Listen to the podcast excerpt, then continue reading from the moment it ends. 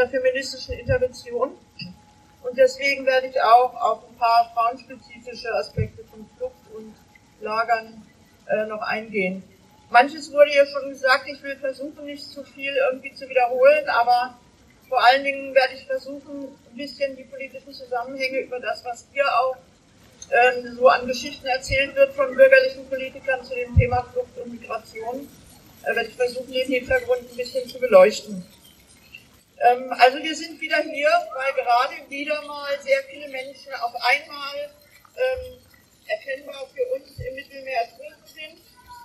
Und Bia hat schon gesagt, es ist möglich, dass in Wirklichkeit äh, noch viel mehr waren, als äh, erwartet wurde. Ich werde hier keine Zahlen nennen, weil wir alle den Eindruck haben, dass Zahlen inzwischen die Menschen abstumpfen, auch uns. Es sind Tausende, das wissen wir. Aber ich möchte betonen, dass das eben keine Zahlen sind, sondern das sind Menschen und Einzelschicksale. Und wenn man sich vorstellt, dass jemand, den wir kennen, der uns lieb und teuer ist, unter diesen Bedingungen, am besten noch mit einem Kleinkind dabei oder mit mehreren Kindern, ertrinken muss, äh, wenn wir uns versuchen, in diese Situation zu versetzen, dann wird uns das ganze Ausmaß dieses Schreckens noch bewusster. Ich habe den Eindruck, dass eben in der Bundesrepublik die Leute sehr abgestumpft sind und dass es sehr vielen Menschen relativ egal ist oder sie sagen, ja, das ist halt so, dann sollen die halt zu Hause bleiben.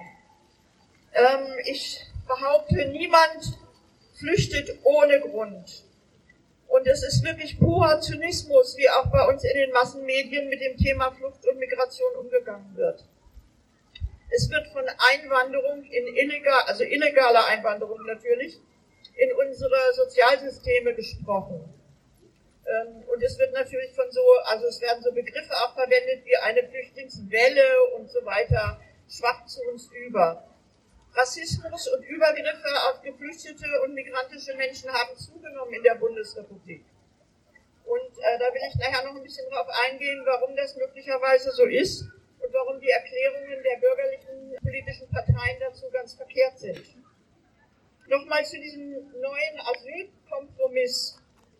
Äh, das sind nicht nur weitere Einschränkungen, sondern diese Formen der Internierung von Geflüchteten äh, ist nach unserer Einschätzung wirklich ein Ende der Menschenrechte in Europa. Ähm, wenn es so weit kommt, dass Familien, die aus gutem Grund geflüchtet sind, mit ihren Kindern eingesperrt werden können, wo sogar schon der UN-Generalsekretär Guterres sagt, das ist nach der UN-Menschenrechtskonvention gar nicht erlaubt und nicht möglich. Wenn sich Europa das jetzt überlegt, äh, dann sind auch die Menschenrechte ansonsten hier nichts mehr wert. Ganz klar. Also in diesen Lagern gibt es genau wie in der Bundesrepublik es ein zwei Klassen Geflüchtetensystem gibt. Erste Klasse sind Geflüchtete aus der Ukraine, für die sehr viel möglich war. Zweite Klasse ist der Rest. So soll es jetzt auch an den europäischen Außengrenzen werden. Erste Klasse sind die, die eine Chance auf Asyl haben, die aus einem Land kommen, wo die äh, Anerkennungsrate sehr hoch ist für Asylbewerbungen und so weiter und einen guten Fluchtgrund sozusagen vorzubringen haben. Das sind oft auch Leute, die ein bisschen besser gebildet sind und bessere Kontakte dann auch aufnehmen können. Zweite Klasse sind all die, die man nicht will und die, die angeblich eben über sichere Staaten eingereist sind. Auch dieses Zweiklassensystem sogar der Lagerhaltung äh, ist natürlich unglaublich zynisch. Wir sagen, in jedem Fall, diese Lager dürfen erst gar nicht errichtet werden. Das Geld, was dafür verwendet wird, genauso wie das Geld, was äh, für die Finanzierung von Frontex verwendet wird, wenn wir das aufbringen würden, um die Menschen hier angemessen aufzunehmen und zu unterstützen bei ihrer Integration, dann hätten wir wesentlich mehr, wesentlich weniger Probleme und das Geld wäre wesentlich besser angelegt. Und Flucht ist eben kein Verbrechen.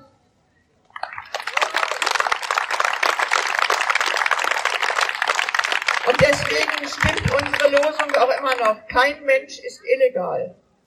Wir sehen jetzt, dass von den Bürgerlichen sehr viel Krokodilstränen vergossen werden.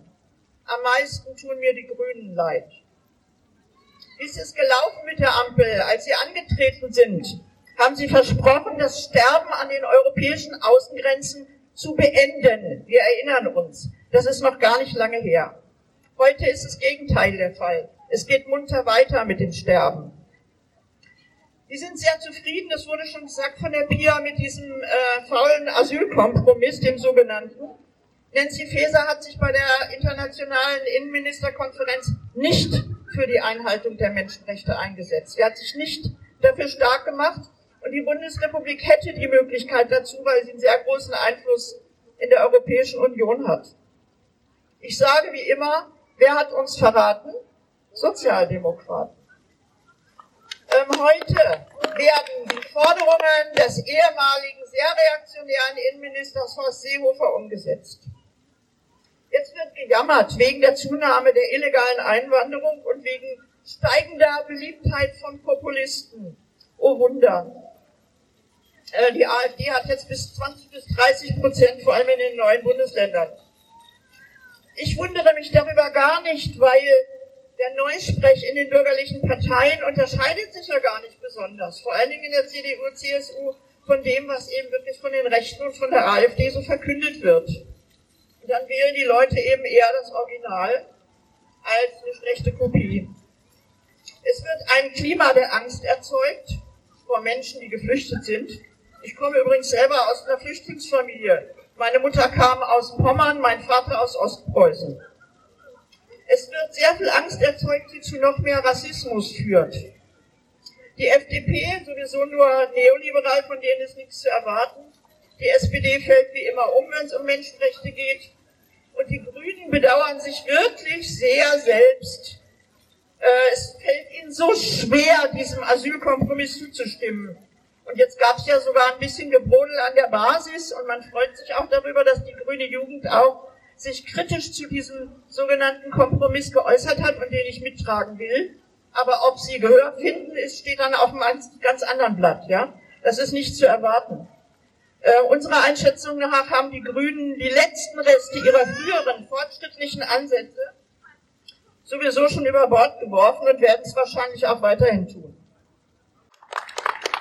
Der ganze Zynismus, der wird jetzt auch nochmal äh, beleuchtet, äh, wenn man sich anguckt, heute wurde das sogenannte Fachkräfteeinwanderungsgesetz im Bundestag mit den Stimmen der Ampelkoalition beschlossen. Die Kritik von CDU, CSU und so, die ist wirklich äh, so äh, unter aller Kanone, das ist einfach nur grausam, ja? Also man möchte erreichen, dass mehr qualifizierte Menschen in die BRD einwandern. Die BRD leidet also Not denn es fehlen Mitarbeitende in der Pflege, besonders der Altenpflege, im IT-Bereich und auch sonst im Dienstleistungssektor. Also hier wird jetzt Nothilfe gefordert. Da ist sie auch möglich. Ich sage, das ist moderne Sklaverei und eine Fortsetzung des Kolonialismus. Warum? Die Menschen wurden dort ausgebildet zu Lasten ihrer Staaten, ihrer Systeme. Und wir sollen nun davon profitieren. Die werden in ihren Herkunftsländern viel dringender gebraucht als hier.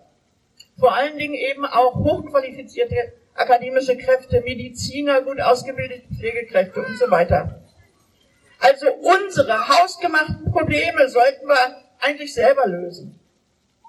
Und das Ziel der Menschen, die schon hier sind oder die noch ankommen, unser Ziel für diese Menschen sollte sein, eine gute Integration, um möglichst schnell allen, die hier sind, eine Teilhabe am gesellschaftlichen Leben und auch Arbeit und äh, Brot für sich selbst zu verdienen, um ihnen das zu ermöglichen.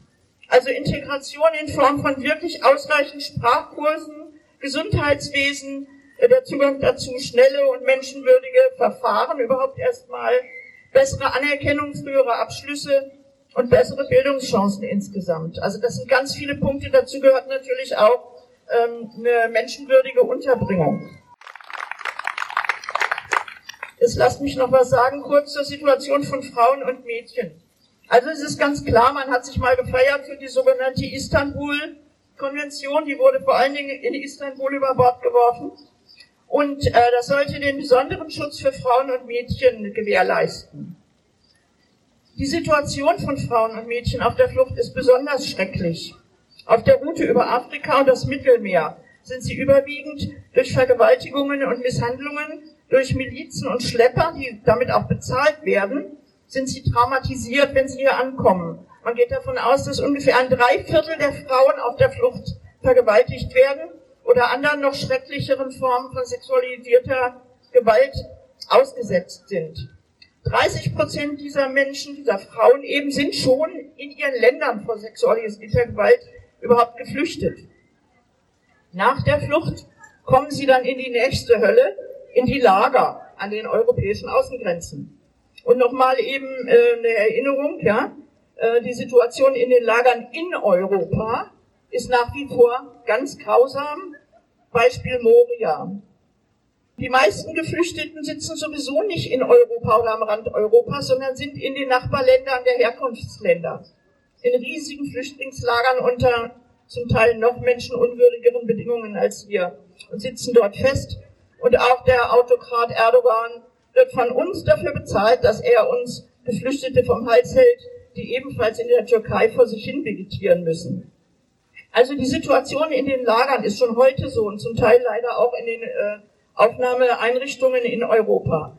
Es gibt für die Frauen keine Privatsphäre. Die Räume sind meistens nicht abschließbar.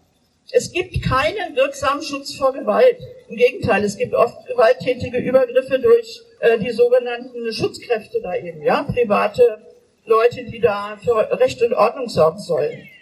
Es gibt keine funktionierende Gesundheitsversorgung in den Lagern an den Außengrenzen ohnehin nicht, aber auch in der Bundesrepublik funktioniert es überhaupt nicht gut. Und in den Lagern an der Außengrenze gibt es natürlich auch keine Hilfe bei Geburten. Viele dieser Frauen sind durch Vergewaltigungen schwanger und bringen ihre Kinder allein im Zelt, ohne Wasser, ohne Hilfe, ohne Arzt zur Welt. Also der ganze Umgang mit Frauen und Kindern ist absolut menschenverachtend. Und das Patriarchat zeigt hier seine hässlichste Fratze. Und ich möchte was zitieren, was ich sehr schön finde und was ich mir als europäische Feministin auch wirklich an den, hinter die Ohren schreibe. Ich bin nicht frei, solange noch eine einzige Frau unfrei ist, auch wenn sie ganz andere Ketten trägt als ich.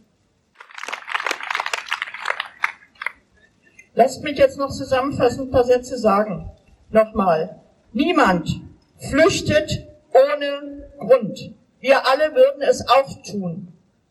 Sie flüchten vor Krieg und Bürgerkrieg, vor politischer Verfolgung, vor Hunger und Armut, vor sexualisierter Gewalt, vor Dürren und Überschwemmungen als Folgen der Klimakatastrophe, verursacht durch den globalen Norden, durch die Industrienationen. Und sie flüchten vor dem Mangel an jeglicher Perspektive.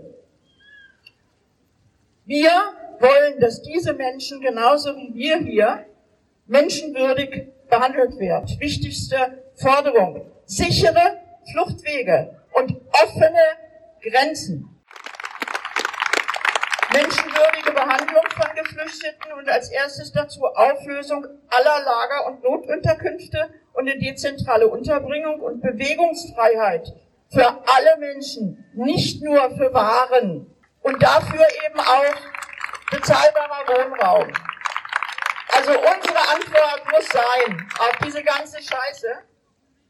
Internationale Solidarität, was anderes kann gar nicht helfen. Und ich kann euch alle nur bitten, es ist sehr gut, dass ihr hier seid. Redet mit anderen darüber und werdet wirklich aktiv.